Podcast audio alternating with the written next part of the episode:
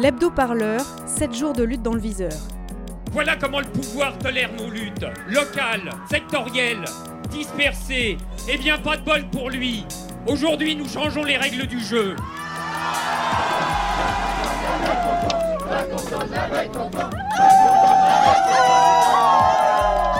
J'aimerais bien qu'on commence à me considérer en tant que tel.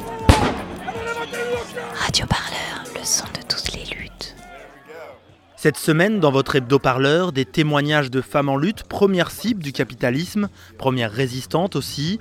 Un combat, celui des salariés d'Ascoval, près de Valenciennes.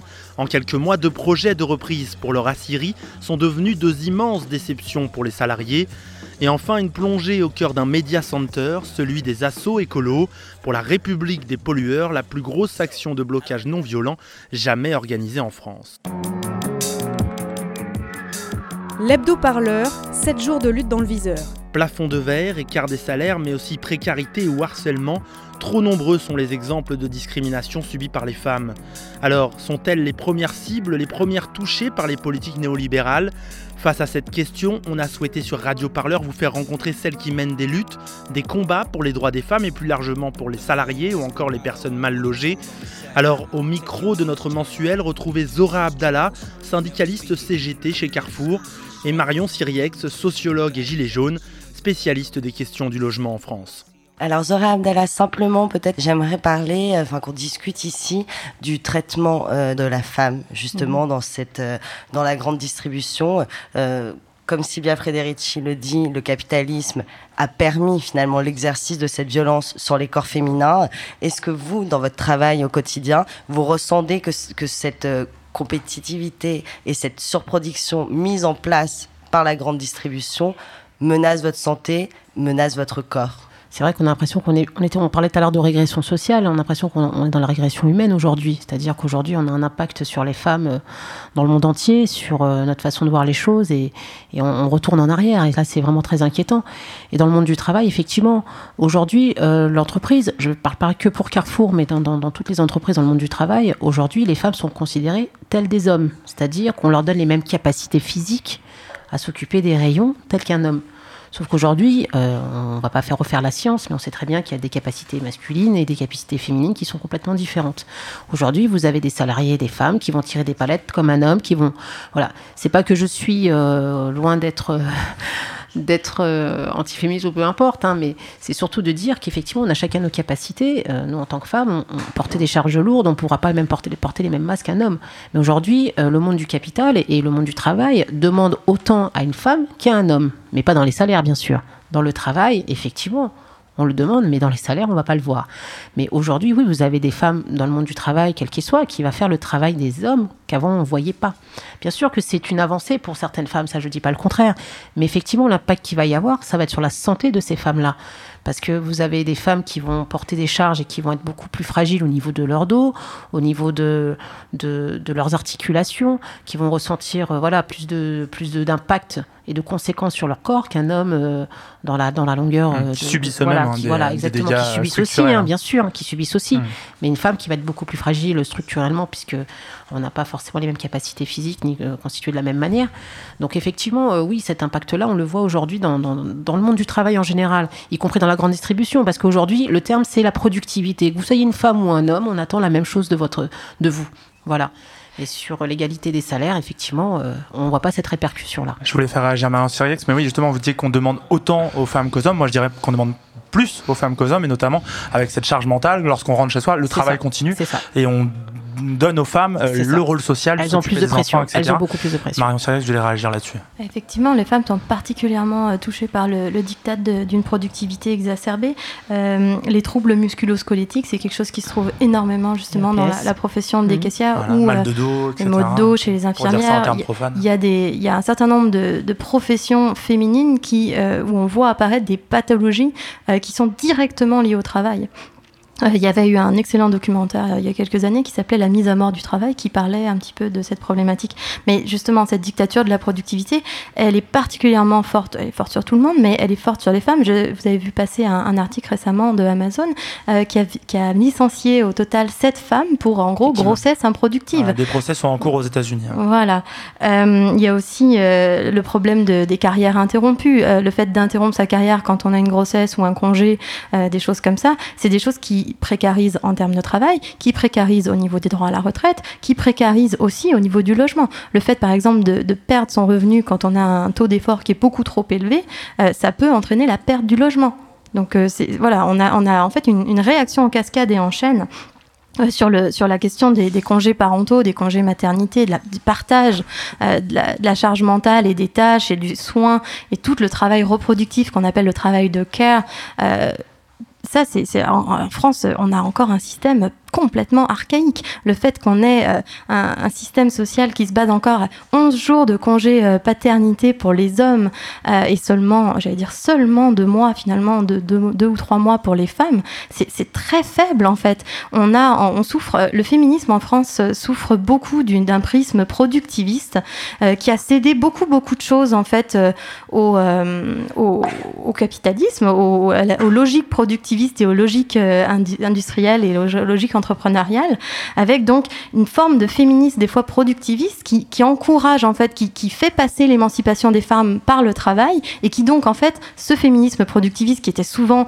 l'apanage de femmes de classe aisée ou de classe moyenne, qui mmh. envisageait donc l'émancipation par le fait de sortir du foyer, euh, a, soumis beaucoup, a, engendré des logiques qui a soumis beaucoup beaucoup de femmes à euh, toujours plus de domination par le, le capitalisme. On surjoue, on fait encore plus. C'est vraiment l'idée.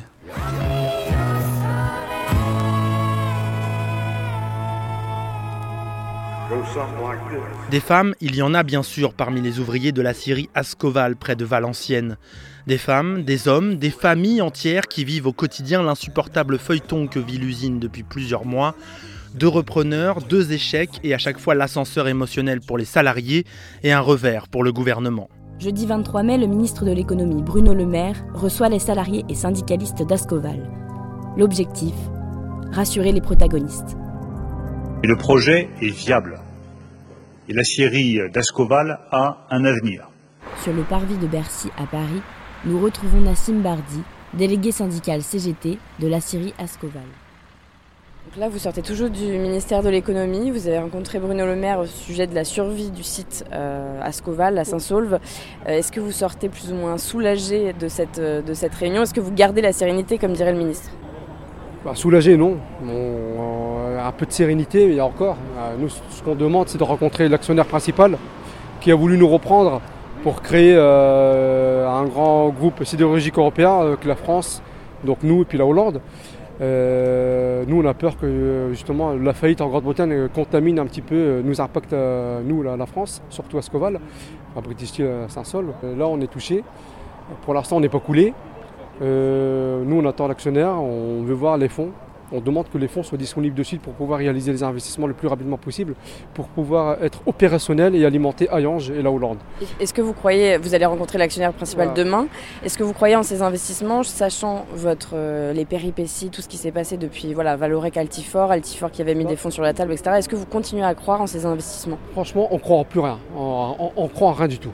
Donc nous, on demande à rencontrer l'actionnaire et qu'il nous prouve qu'il a l'argent. C'est tout croire à quelque chose. Vous savez, on a cru à Scometal, on a cru à Altifort. Ils sont tombés. On a cru à British Steel. Ils tombent en Grande-Bretagne. Franchement, euh, voilà.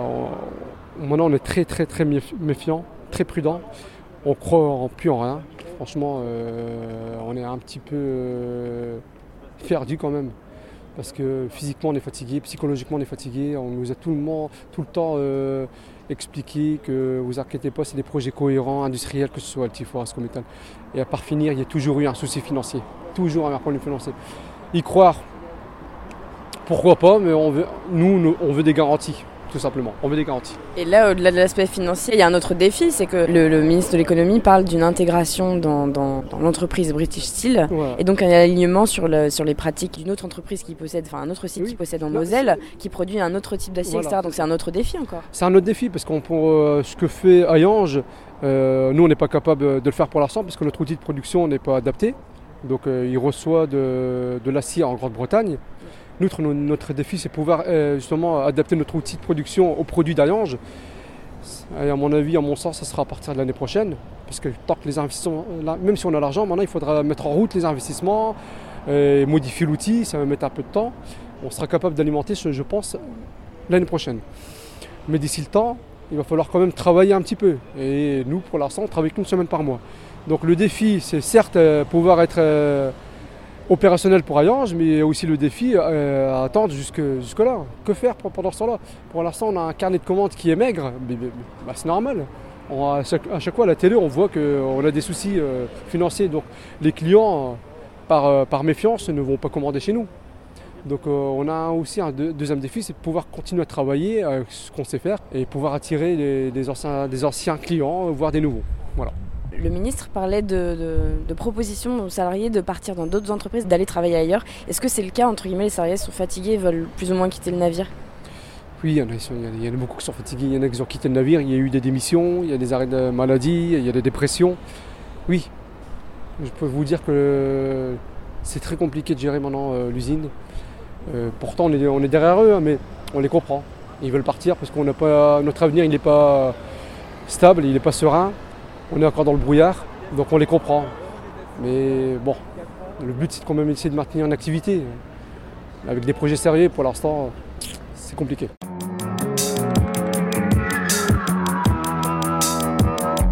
Eux, leur combat, c'est le climat. Ça se joue sur le terrain, mais aussi dans les médias.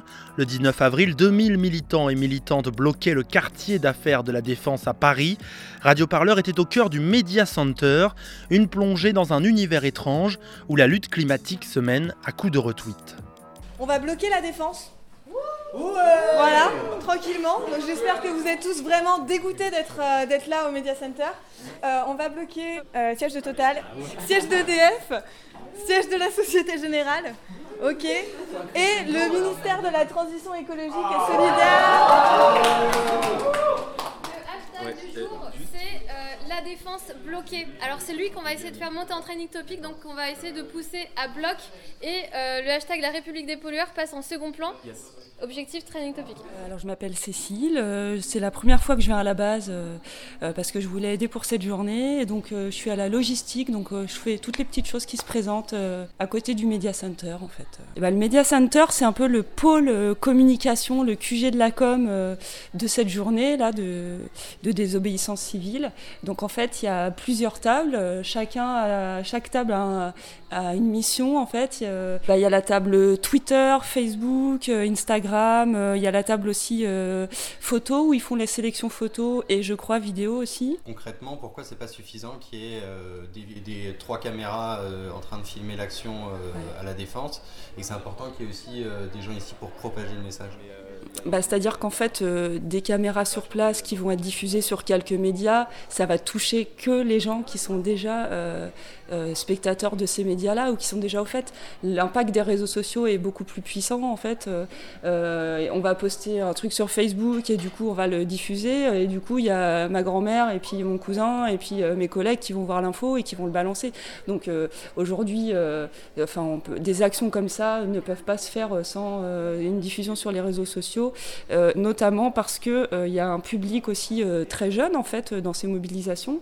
Alors moi j'ai 41 ans, j'ai l'impression d'être un peu un dinosaure. Non, j'exagère parce qu'en plus, euh, aux actions non violentes, il y en a qui, étaient, il y avait plein de, il y avait vraiment des gens de tous âges. Mais là, au Media Center, euh, il y a pas mal de jeunes, mais pas que. Et ça va pas être non plus les mêmes publics sur Twitter, sur Facebook, sur, Instagram et, Instagram. Et donc, faut être sur, euh, sur voilà, au moins ces trois-là pour toucher des cibles différentes. Et puis en plus, il y a des youtubeurs qui sont, voilà, maintenant, qui saisissent de la cause et, et ça, ça, participe vraiment à voilà, diffuser le message et de montrer que c'est pas un truc euh, de vieux qui râle. Euh, voilà, donc là, voilà, il, a dû se passer un truc super, super chouette. Euh, genre Macron qui rejoint les désobéissants. Et... Tu penses que c'est possible ça? Pas du tout. Ok, du coup là tout ce qu'on reçoit on peut le rediffuser? Ou pas tout? Non, pas tout. Ouais, pas tout. Il y, a, il y a des informations qu'on ne sort pas, notamment sur les nombres. Enfin, il y a plein d'informations. Le mieux, c'est d'en sortir quand même le moins possible. Ce que tu vois, ce que tu vois qui est déjà sorti, tu peux le, tu peux l'amplifier. C'est comme ça. On sort rien, on amplifie. Je m'appelle Tessir, du coup j'ai 22 ans, euh, je suis étudiante en master des géopolitiques et je suis membre euh, Alternativa depuis la marche du 16 mars. Au Media Center, euh, aussi appelé la BAC, qui est la base arrière communication, c'est ici qu'on reçoit, qu'on s'occupe surtout des réseaux sociaux, donc Twitter, Facebook, Instagram, et qu'on gère aussi les médias activistes qui sont sur le terrain et qui nous envoient leurs photos pour qu'on puisse illustrer nos tweets et nos posts Facebook. Moi, mon rôle avec les autres bénévoles, c'est de filtrer toutes ces images-là euh, pour euh, un peu essayer d'alléger le, le travail de, des, ré- des personnes qui sont sur les réseaux sociaux. Donc on filtre tout ça, on modère un peu, euh, voilà. C'est euh, les médias activistes sur le terrain, c'est vraiment nos yeux et nos oreilles. Alors je sens un peu de tension dans ta voix là. Concrètement, on est euh, une heure, un peu plus d'une heure après le début de l'action. Euh, Comment ça se passe là? Alors euh, là, ça va. Euh, c'est vrai que c'est un peu tendu parce que les- la, la police est sur les lieux. Euh, mais pour le moment, ils sont relativement gentils, euh, totalement cool et sans insultes, sans casse et sans trucs euh, pas gentils. Voilà. Et du coup là, c'était c'était c'est assez calme sur place. Ici, on, on sent que c'est plus tendu. Tu me disais toi, t'as- dormi que deux heures cette nuit. Oui, oui. Non, en général, euh, c'est la deuxième fois que du coup je suis en bac et c'est très intense. Nous, on a prévu de terminer vers 19h30, mais s'il se passe encore des trucs, bah, on, on est toujours là pour relayer l'info. Euh, les médias activistes, c'est un peu plus calme là, euh, parce que c'est un peu en stand-by. Euh, du coup, on attend de voir. Il n'y a pas eu de blessés, il n'y a pas eu de, de casse, tout est resté non violent et, et dans la bonne ambiance. Pour toi, les, les objectifs de la journée sont remplis? Carrément rempli, ouais. ouais. Comment tu décrirais ton sentiment là en ce moment là? Là, j'en ai pas. Ouais. Euh, là, juste, je survis à la fatigue et euh, au stress. Et euh, voilà.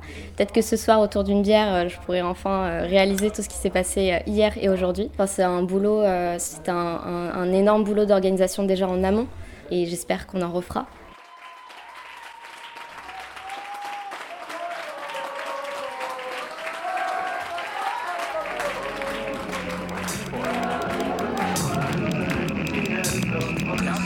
Combat des femmes, mobilisation des salariés, mouvement pour l'écologie, trois luttes à écouter en intégralité sur Radio Parleur. Vous pouvez retrouver tous nos reportages sur notre site internet et sur toutes les bonnes applis de podcast. On vous souhaite une très bonne semaine à l'écoute du son de toutes les luttes. Allez, salut